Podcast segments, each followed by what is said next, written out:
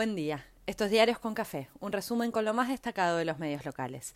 Hoy es jueves 30 de septiembre y los diarios de esta mañana se reparten enfoques y temas. Mientras unos agitan fantasmas, otros promocionan anuncios y destacan reacción oficial.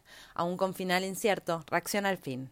Cada diario parece deberse a su público y enfoca lo que considera en el reinicio de la campaña electoral de cara a noviembre. Porque no solo los partidos se alistan para la disputa, es con todos y con todo.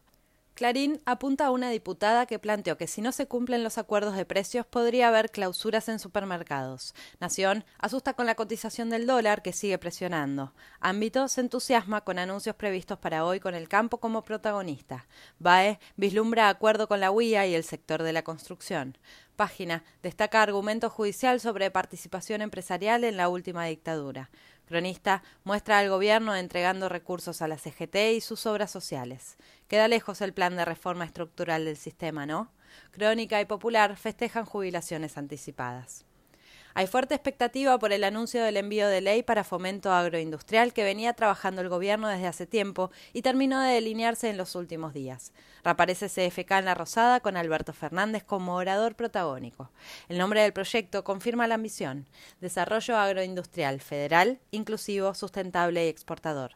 Toma mate con chocolate. Desde La Plata también llegan gestos y señales para el campo, destacan varios y se asombra la mayoría.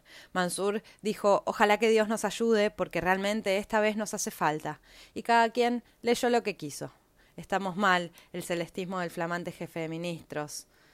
Ayer se anunció la jubilación anticipada para quienes no tengan trabajo y ya hayan alcanzado los 30 años de aportes, mayoría de hombres mayores de 55 que cuentan con sus años para avanzar con el beneficio. Calculan que serán 30.000 los beneficiarios. El presidente siguió con su agenda de microencuentros y visitó una cooperativa de exconvictos en Lanús. Clarín se pregunta si este perfil lo pulió en charlas con el catalán Antonio Rubí. Pañi se pregunta quién gobierna después de las elecciones y vuelve a agitar las internas oficiales.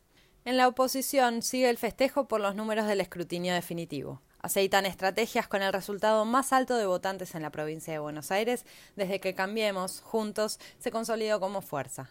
Vidal ratificó que si gana buscarán quedarse con la titularidad de la Cámara de Diputados. Tranquilas tradiciones, las instituciones y todo eso.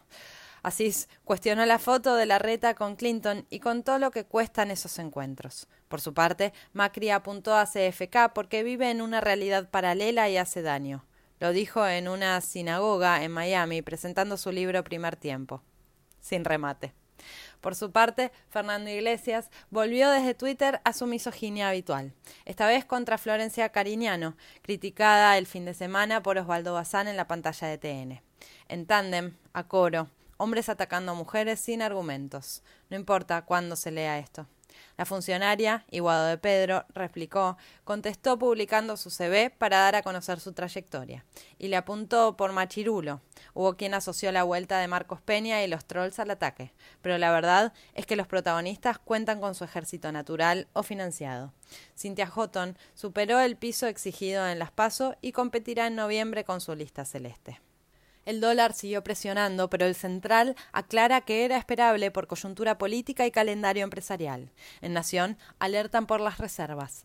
Ámbito festeja datos de recuperación y cuenta que Wall Street se asombra. Nike, que hace unos meses analizaba su salida del país, ratificó que se queda y expande su negocio. Se esperan malos datos de pobreza. Por la inflación, la pandemia, la crisis, las consultoras advierten que la inflación se vuelve a acelerar. En Clarín dicen que por la platita volvería a subir el precio de la carne en octubre y la inflación será culpa del gobierno que busca saldar su compromiso de campaña mejorando el poder adquisitivo de la sociedad. Ok, Nunca es culpa de la especulación general. En Cronista cuentan que se pinchó el boom de alquileres de casas de vacaciones. Llegaban a pedir 15 mil dólares por mes. ¿Cómo no se va a pinchar? En el Congreso se demora el debate por el presupuesto. La oposición exige debatir con Guzmán y al interior del oficialismo no terminan de ordenarse, los patitos tampoco. En el Senado avanzó el proyecto para declarar servicio público Internet y las telecomunicaciones, sin presencia de la oposición. Denunciaron en la justicia a Macri, a su hermano Gianfranco y a la madre por evasión y lavado de dinero. La buena nueva vuelve a darla la pandemia en retirada. Las vacunas servían, sirvieron y sirven. Ayer se confirmaron 1.496 nuevos casos y 93 fallecimientos. Las terapias intensivas se desocupan. En la provincia festejaron que 345 hospitales bonaerenses no tuvieron ingresos en terapia en las últimas semanas. Desde mañana deja de ser obligatorio el uso del barbijo al aire libre, salvo en Cava y otras provincias.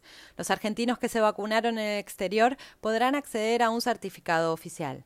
Llegaron al país más de 160.000 dosis de Pfizer y todos especulan que se guardan para vacunación masiva de menores en los próximos meses. Temor ante el llamado apagón digital, por el que varios dispositivos antiguos dejarían de funcionar hoy. Sigue el escándalo y el debate tras los enfrentamientos en las inmediaciones de la cancha de Independiente. La justicia hizo un allanamiento en la AFA y en varios clubes para investigar una causa por lavado de dinero. Se derrumbó una parte de la cancha de ferro seis heridos y sin víctimas fatales de milagro. El gobierno de la ciudad confirmó que desde enero estaba clausurada esa parte de la obra. ¿Quién controla? En Mar del Plata hubo marcha por el asesinato del DJ. Pidieron justicia y más presencia policial.